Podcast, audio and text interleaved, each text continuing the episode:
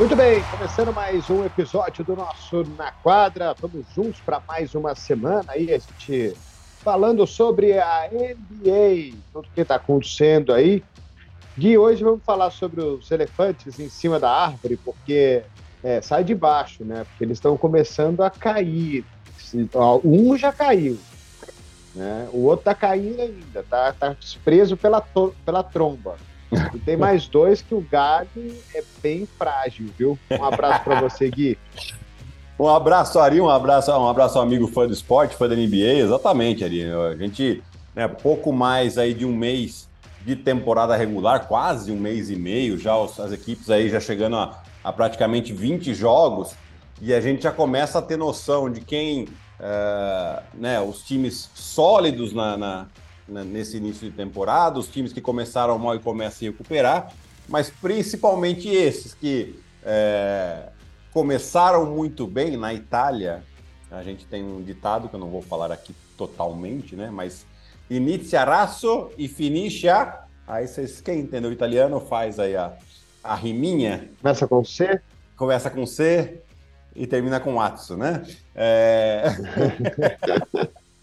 É, então começa bem, mas não termina tão bem assim, para usar um português bem, bem leve, né? E, e, e acho que o, o, primeiro de tudo aí, a gente não, não bateu os times, mas imagino que o primeiro que você falou foi o San Antonio Spurs, né? Que esse aí é uma queda, realmente um elefante mesmo caindo sem segurar em nada, direto, pá. Pois é, foi queda livre, né? A árvore era grande, era uma sequoia de 30 metros de altura, a gente não faz ideia como é que ele subiu de lá. Subiu lá, mas caiu feito uma bala no chão. Caiu igual um tijolo. Né? Foram, ganhou, né? Teve uma vitória aí nos últimos 10 jogos, mas foram ah, são agora acho que duas vitórias nos últimos 12 jogos. E é normal até você imaginar, né? San Antônio é um time que falta talento, né? O time não, não tem talento, não tem gente para jogar. Né? Você até destacou no nosso ESPN League que podia defender melhor, que não precisa de tanto talento assim para defender. Mas quando você não ataca também com qualidade, é mais difícil. Exato, Ari. É, é, você acaba comprometendo o seu trabalho defensivo pelo fato de que você é, ou não tem uma boa seleção de arremesso, ou a falta de qualidade permite com que os adversários corram mais, né? Ou seja, façam mais pontos em contra-ataque. E isso é óbvio que vai comprometer a qualidade da sua defesa, né? Quando você está numa desvantagem numérica em situação de, volta para a defesa, é difícil você parar o ataque adversário. Né? E aí as equipes acabam fazendo muitos pontos contra, uh, contra, contra o San Antonio Spurs. É claro que é, era uma, uma, é uma temporada de reconstrução, eu acho que ficou muito claro quando o San Antonio Spurs trocou o Dejante Murray por, por pouco ou nada, né? No pacote que veio lá do Atlanta, inclusive tinha o Danilo Gallinari, que depois foi dispensado, chegou a um acordo de buyout com o San Antonio Spurs. Então, esse foi o sinal mais claro aí. Aliás, nos últimos anos, né, a equipe se desfez de DeMar DeRozan, ou seja, não renovou o contrato, depois trocou o Lamarcus Aldridge, que também era outra estrela do time. Você tinha o Dejante Murray, que vinha crescendo também foi trocado um pouco. O Aleno foi embora, chegou, foi embora. É, então, exatamente, né? Então, o Perry Mills foi embora, né? Jogadores que há muito tempo estavam na equipe acabaram saindo, né? E, e, e a questão do Dejante Murray, é, eu sinceramente acho que o, não era um jogador do, do, do, perfil que o Popovich gosta, né? A gente tá vendo aí ele realmente aparecer agora o real perfil dele, né? Um cara que que gosta de provocar adversário, um cara que fala demais, né? E, e o Popovich ele prefere jogadores mais de low profile nessa questão, né? De falar menos e fazer mais dentro de quadra, né? Então eu acho que esse foi um dos motivos. Aqui, também. mas aqui. Hum. Não, só assim, eu não, eu não, quem sou eu para criticar o Popovich, né? Então eu vou falar até baixinho, que eu vou falar. Mas essa atitude dele só de pegar jogador low profile que seja bom, é, San Antônio vai marcar um tempo. Vai. Estou falando baixinho. Vai. Né? Porque assim, como é que como, como que é? A Liga das Estrelas, né? O jogador quer aparecer, quer ser uh, comercial, quer fazer um monte de coisa. Aí você não consegue simplesmente montar um grande time, você não vai achar outro time Duncan. Pode ser cara, o Embanyama. Não, mas esse cara não tem. Né? Não tem outro time Duncan com o talento que ele tem, dos 15 melhores jogadores talvez da história da NBA, né? multicampeão, né? com Mano Ginobili, uh, onde você vai achar outro Tony Parker? Onde você vai montar um time daquele que fez tanto sucesso com jogadores que agradam no seu perfil técnico? Né? Então, talvez um pouquinho de, de, de jogo de cintura mesmo aí, de, de ceder um pouquinho a esse estrelato da NBA, possa fazer falta ao San Antonio Spurs, né? Porque assim, a gente, a gente imagina, ah, é, eu vou dar um exemplo bobo aqui, tipo, ah, o Kyler Murray, o, o, o, o Kyrie Irving, o Kyrie ah. Irving vai ser trocado. Ah, para onde que ele não vai? Não, San Antonio com o Popovich ele não joga. Ah, o fulano não, com o Popovich ele não joga. Ah, o DeAndre Ayton, não, com o Popovich ele não joga. Então, a gente fala isso o tempo inteiro.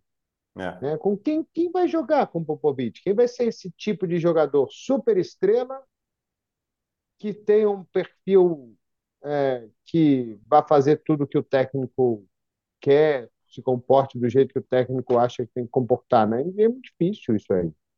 Eu, eu também acho ali, eu também acho, mas eu, é, o Popovich é um cara inteligente, né? Ele é, você pode ter certeza que, que não foi só jogador low profile que estava ali, mas ele meio que moldou os jogadores, né? Ele foi mostrando, ó, aqui a gente faz dessa maneira, né? Um...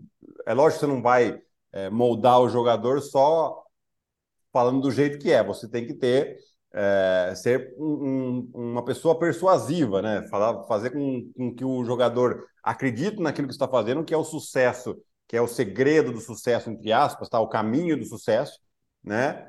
de uma maneira em que o jogador entenda que ele está fazendo de vontade própria, né? que ele está fazendo aquilo. E eu acho que o Popovich, é, pelo meu entender, eu, eu, não li nada sobre isso, tá? foi só uma leitura que eu fiz quando lá o Devante Murray foi trocado ainda. E aí teve aquelas polêmicas é, que ele fez lá jogando aqueles torneios amadores, é, provocando jogadores profissionais, jogadores amadores, enfim, é, não mostrando realmente um, é, uma personalidade que a mim também não agrada, né? O jogador que fica provocando um cara que, que joga o, o campeonato amador ali, cara, você não, você não, sabe o tamanho que você é, você não tem noção daquilo que você está fazendo, né? É, mas é, é, é, é sim, é, o Popovich a gente não sabe mais quantos anos ele vai ser técnico, né? Eu acho que o San Antonio também tem que se preocupar nessa questão de, beleza, o Popovich é uma lenda, tá, um dos maiores técnicos da história, está com a gente há 27 anos. Maior talvez o maior, mas a gente tem que pensar que ele não vive para sempre, né? E, e, a franquia vai continuar, né? As pessoas Acho passam, assim, só... as instituições continuam, né? É, então... É só a então gente pensar no San Antonio Spurs, nas últimas free agents, free agents, o que, que eles fizeram? Nada. Nada. Nada. Né? E, e, pegaram nenhum jogador chegou, grande disponível. Desde que o Popovich chegou na franquia, né, Ari, eles nunca foram um time de de atuar muito fortemente em free agency, de trazer estrelas em free agency. Né? É, isso também, uma vez conversando com o Thiago, ele falou que, né, eles falou, ah, a franquia é assim, não é, não é só por causa do Popovich, a franquia não é de ficar fazendo loucura com dinheiro para trazer superestrela, eles vão, eles tentam moldar aquilo que eles têm, tra transformar jogadores em estrelas ali, né, dentro de casa mesmo mas é, você tem que pensar que é uma das franquias mais vencedoras de toda a NBA, principalmente construiu essa, essa história praticamente nos últimos 20, 25 anos, né? E, e, como é que eles vão reconstruir essa história? Ou eles vão aceitar ser um time que, uh, a lá Sacramento Kings, a partir de agora, que ah, se ficar fora dos playoffs tá tudo bem. Né? Eu acho que os, não é muito do tamanho ali, o, o torcedor do San Antonio, por mais que seja uma cidade pequeno, um mercado pequeno, é um torcedor que tem história e que vai, sem dúvida alguma, querer um time. Vai ter paciência, é verdade, né? Nessa, nesse post-in Duncan aqui. Mas até quando vai ter essa paciência? Já faz tempo.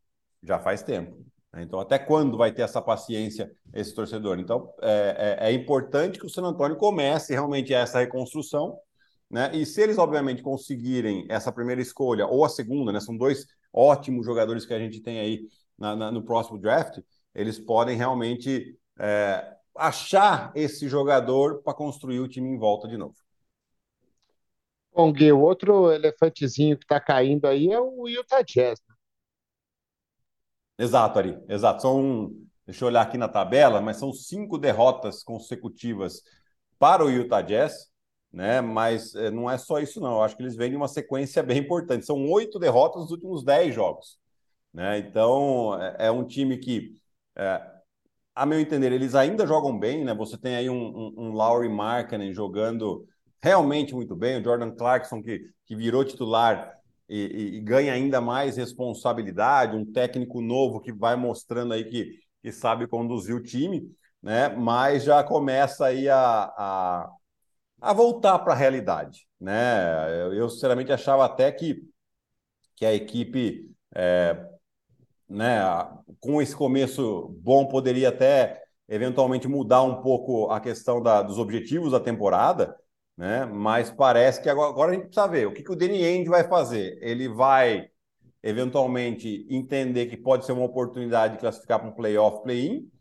ou ele vai realmente falar, beleza, é reconstrução mesmo e vai até começar a procurar trocas para Mike Conley, para Rudy Gay, uh, próprio Jordan Clarkson, para conseguir, conseguir mais escolhas de draft. Isso é o que a gente vai ver aí, acredito que nas próximas semanas, né? Já que Agora, o time tem uma sequência de jogos em casa, começando com Chicago na, na segunda, que perdeu, né? Mas aí tem o Clippers, Indiana, Portland, Golden State e Minnesota. Apesar de ser jogos em casa, não é uma sequência fácil.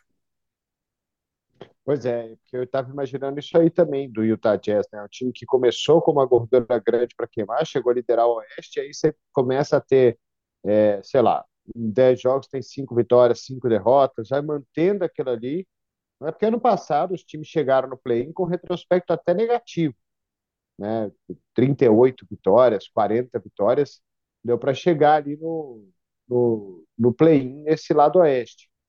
Pode ser que dê de novo, né? pode ser que pode ser que isso aconteça de novo. Então eu fiquei imaginando isso também para começa ganha cinco, perde cinco, é, encaixa três vitórias seguidas, depois vai lá, perde quatro na sequência.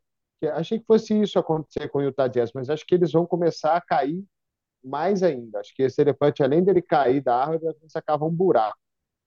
Então. É, eu é... acho que eles não vão cair lá no assim como San Antônio, né?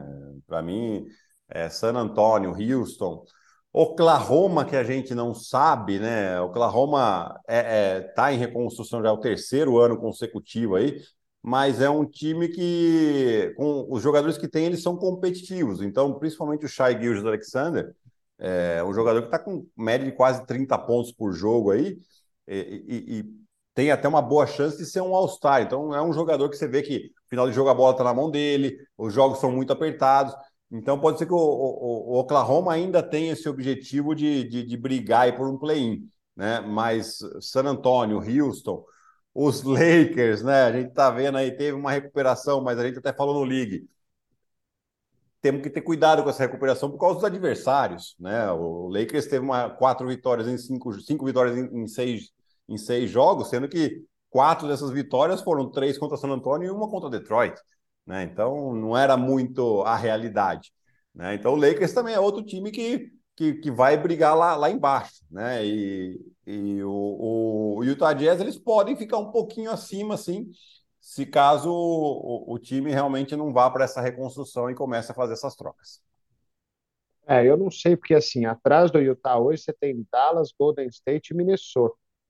É. Né, que são times que têm tudo para fazer uma campanha melhor que estão fazendo. É, então, é, isso aí, isso aí já bota o time em décimo primeiro. Se passar o Lakers, aí já fica em décimo segundo. Exato. Então, um time que precisa tomar muito cuidado aí, o Utah Jazz.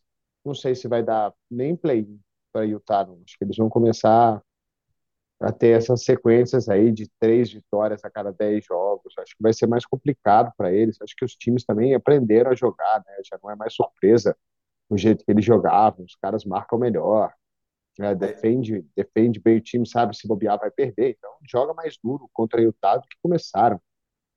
Exato, Ari. E, e, eles têm aqui mais dois concorrentes direto que provavelmente são. Isso, eu vou abrir a porta aqui para um torcedor. Eu, eu Fica um à vontade. Aqui. Vai lá que eu é porque senão, fazendo um comentário o torcedor do Golden State aqui, ele vai, ele, é o meu cachorrinho, ele vai começar a latir, ele tá bravo. Enquanto o Ari abre aqui uh, a porta pro. É caramelo, né, Ari? Ari, é caramelo o seu cachorro? Ele chama, não? Não, não. É o choco. O choco? Oh, é o caramelo. Eu confundi o doce, chocolate com caramelo. Olha lá. Já tá aqui, ó, latindo aqui. Ah, Cala tá a boca!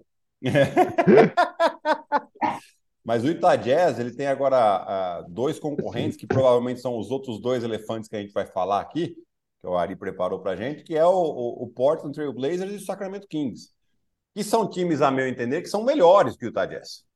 Né? E, e realmente eles tem objetivo diferente do Jazz, que é entrar nesse play-in barra playoff, né? eventualmente até um playoff direto. Né? O, o, o, Sacramento ele vem caindo aos pouquinhos, né? são três derrotas consecutivas, mas são três derrotas que, vamos dizer assim, um pouco dentro do esperado para aquilo que é o Sacramento, né, Ari?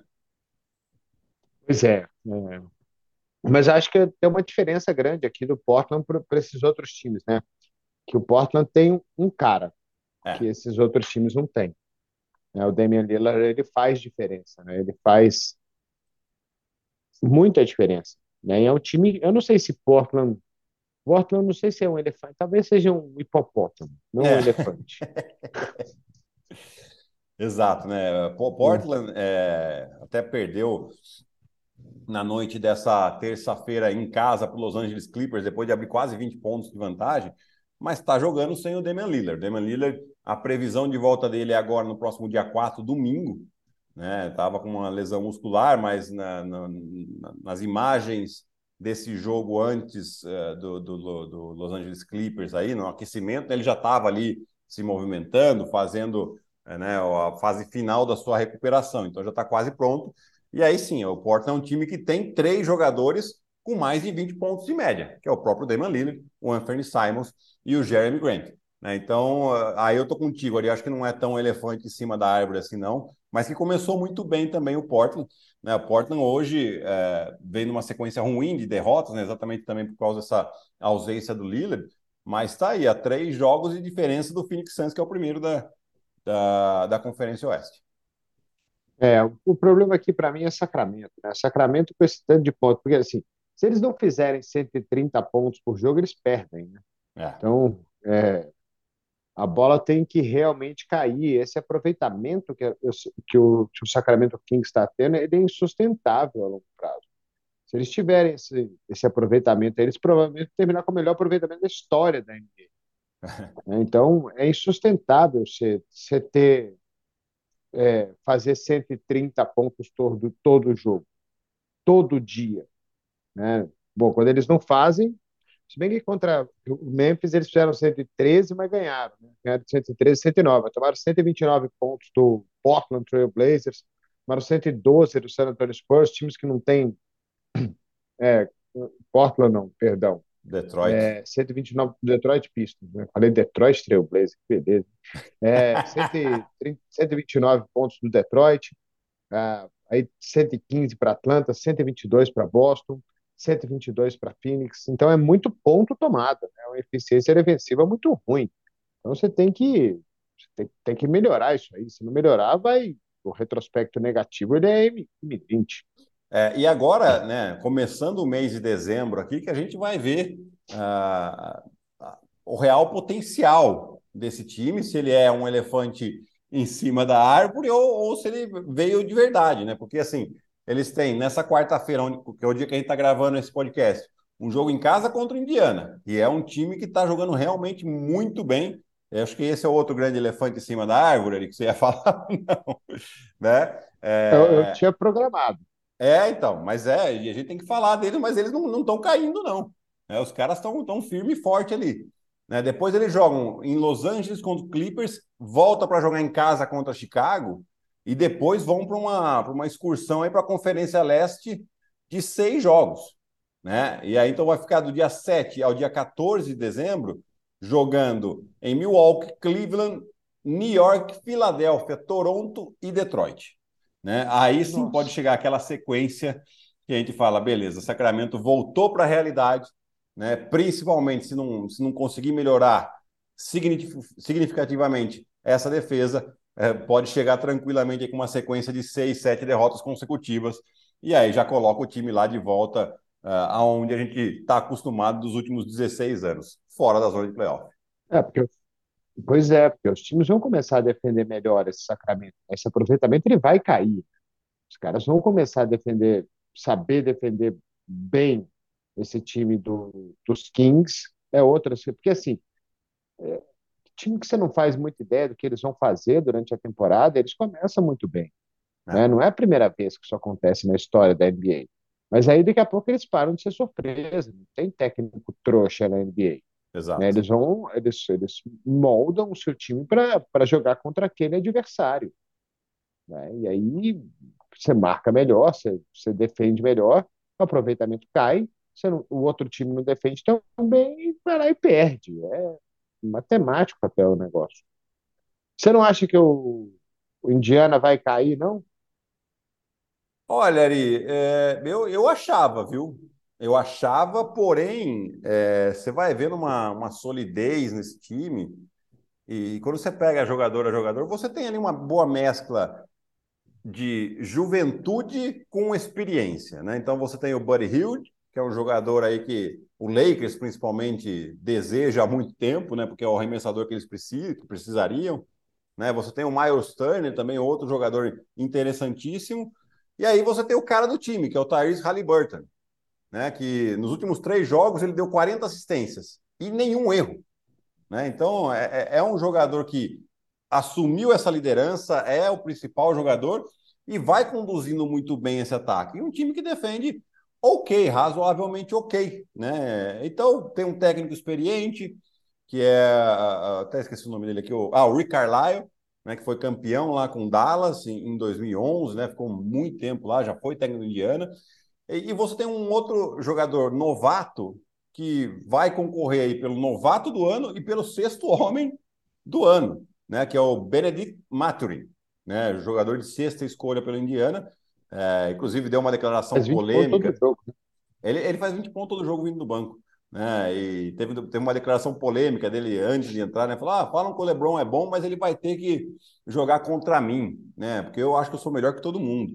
É, ele mesmo se colocou pressão, mas está tá indo muito bem, é verdade. Né? E, e, agora o time começou aí uma excursão na Conferência Oeste, difícil, né? Joga hoje é, contra Sacramento em Sacramento, mas é um time né, cheio de ex aí no caso, principalmente o Halliburton, né? Que, vai, que ninguém entendeu o Sacramento abrir mão desse armador que está liderando a liga em assistências.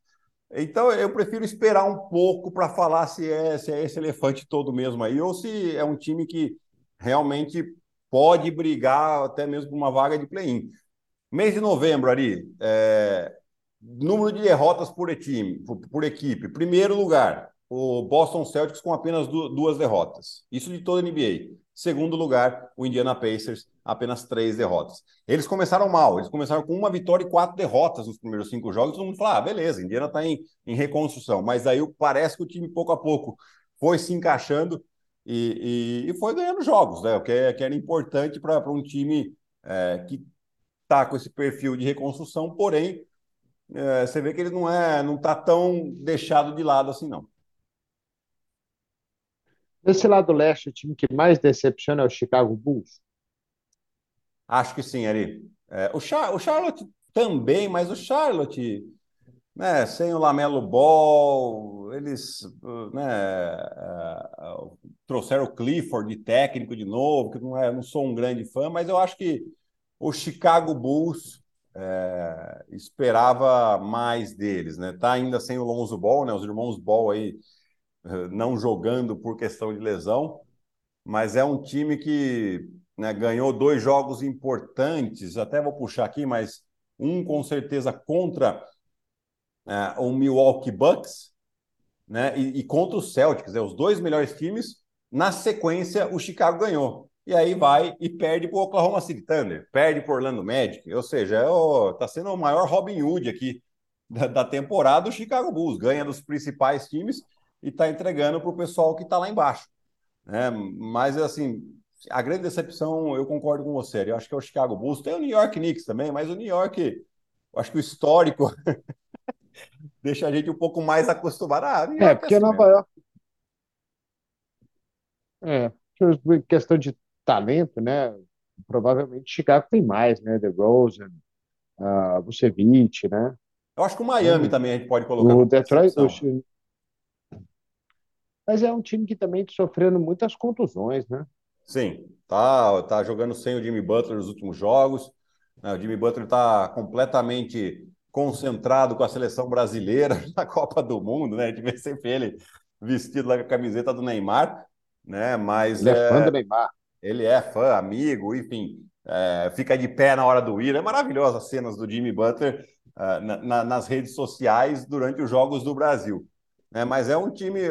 Mas o Miami, é, eu vejo que ele tem força para recuperar. Né? A gente vê nesses momentos em que o Jimmy Butler não está jogando, né? Você vê um, um Kyle Lowry jogando melhor, você vê um Ben Adebayo pontuando muito mais, né? Um Tyler Hero que assume um protagonismo maior, é, uma responsabilidade maior no ataque, né? Então, você vê que tem peças nesse time. O Chicago Bulls está jogando só sem o Lonzo Ball, né? O Zach Lavine está jogando, o DeMar DeRozan está jogando, o Nikola Vucevic está jogando. Você fala, aonde, da onde eu tiro aqui? Né? Então, esse que é o problema que eu vejo do Chicago Bulls nesse momento. Né? O time que. A, notícia que saiu foi que antes da temporada começar, eles alongaram o contrato do técnico Billy Donovan por mais quatro anos. Né? Então, o rumor que eventualmente aconteceu de que ele poderia ser mandado embora, eu acho que isso fica um pouco afastado agora. Acredito até que ele tenha feito um bom trabalho, mas é um time que não pode se permitir ganhar de, Chicago, de Milwaukee Bucks e Boston Celtics e depois perder para Oklahoma e Orlando Magic. É, porque agora eles vão jogar contra o Suns, né? Inclusive a ESPN mostra o jogo na quarta-feira aí, Suns, e na sexta a ESPN também mostra o jogo do Chicago contra o Golden State, né? Então são dois jogos na sequência bem difíceis aí para eles. Aqui do lado do leste também, você tem aí o quê? Nesse momento, dois times que não vão brigar por nada? Três, né? Detroit, vamos botar o Hornets nessa aí também? Ah, pode colocar. Porque de, re... porque de resto está mais ou menos equilibrado, né? Então, é, são dois aí que vão ficar de fora. O Washington a gente deixa nessa briga aí, porque será Deixa. que continua bem também? Ah, eu acho que continua, né? É um time que que está um pouco mais equilibrado, né? Você, você tem um Caio Kuzma tendo um, sendo uma Um ano terceira, excelente, ano de, ano de, de All-Star dele. é, uma terceira arma aí, ofensiva do, do, do Washington junto com com o Bradley Beal e o Porzingis, né? Porzingis que, aliás, é, essa semana aqui bateu o recorde pessoal com 41 pontos em uma partida. Mas eu também, eu também faço essa cara. Eu não, acho que não vai para lugar nenhum time que tem Porzingis, tá? É, lógico, o Washington pode classificar, mas eu acho que é isso aí. né? Não, não, não sou fã do jogador, é, não, não, não acho que ele faz essa diferença toda. Ele faz número, é verdade. Número ele faz, 20 pontos, 8 rebotes, beleza. São ótimos números, vai, vai ser um milionário na vida, mas eu acho que o time que, que tem ele aí não vai. é, não, não, não deveria ter grandes ambições dentro da temporada. E nós estamos vendo aqui. Ari, é, das decepções, já que a gente está falando, né? A recuperação do Philadelphia.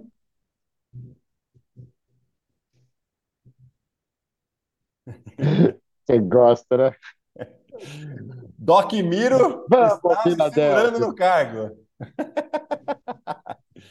A gente faz a brincadeira aqui que o técnico do Philadelphia, o, o Doc Rivers, parece com o pastor Valdomiro, né? Da Igreja Mundial dele, não é?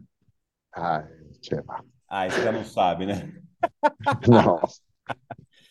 Mas enfim, pesquisa aí Pastor Valdomiro no Google e, e- e coloca a fotinho do Doc Rivers do lado, você vai ver se parece ou não. E aí coloca nos comentários aqui do YouTube, para quem está assistindo pelo YouTube. Queria falar só do Caio Kuzma, que esses, esses 20 pontos por jogo, 8 rebotes, 4 assistências. Imagina o que o Lakers não deve estar se doendo de ter perdido o Caio Kuzma, né? Tanto de jogador que eles trocaram lá. E o Kuzma tendo sucesso aí, tá jogando muito bem lá em Washington. É, é, é outro time, né? A gente é, falou do Portland que tinha três jogadores com 20 ou mais pontos, e aqui o Washington é, é o outro time, né? E o Caio Kuzma é, não é um grande aproveitamento dos três pontos, 33%, mas também não é ruim, não. Né? É, é um bom. É cada três, cada, você, cada três que você, você arremessa, você mete uma, ou seja, é um ponto por arremesso que você tem. Praticamente isso. Né? Então, é um bom aproveitamento, 48% do, do, do, dos arremessos totais de quadra é um bom aproveitamento também, porque ele não é um jogador que joga tão próximo do aro. Né? Os jogadores que jogam próximo ao aro eles têm esse aproveitamento muito maior, né? Só se pegar um Antetokounmpo aí, a gente vai ver aproveitamento aí acima de 60%. É, então, é, o Caio Kuzma, sim, o, o, torcedor do Lakers deve estar bastante arrependido com essa troca, principalmente que quem foi para lá foi o Westbrook e é, não encaixou. Não encaixou e nem vai encaixar. E o que a gente tem zero para falar aqui desse lado do leste é Milwaukee e Boston. Né? Exatamente. Eu acho que até a gente, na Boston semana tá que vem, é, é, impressionante o que Boston está fazendo. É, eles não começaram com uma defesa tão firme, mas pouco a pouco estão ajustando. E agora, o técnico Joey Mazzulla, ele, ele já está podendo se permitir, né, Ari? Ah, num jogo não joga o Jason Tatum, aí no outro Tatum joga, quem não joga é o Jalen Brown.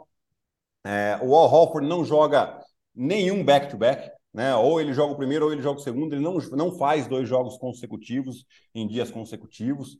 Né? Então, é, é, hoje, com essa base que ele tem e com a maneira que a equipe está jogando, ele está podendo se permitir já pensar na frente. Né? Nós temos aqui praticamente um quarto da temporada.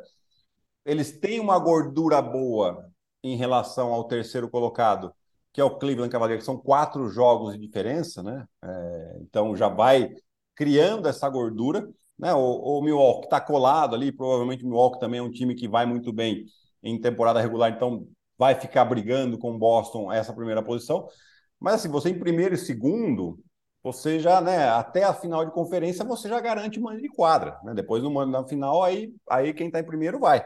Né? Então é, é, é, importante eles manterem esse, é, essa primeira colocação e, principalmente, fazer com que todos os jogadores, ou a maioria deles, chegue saudável nos playoffs. Eu acho que Boston já começa a ter esse objetivo. Está cedo, é verdade, mas a maneira com que Boston vem jogando, eu acho que a gente já pode começar a, a, a, a ter essa noção do que o Boston está tá fazendo.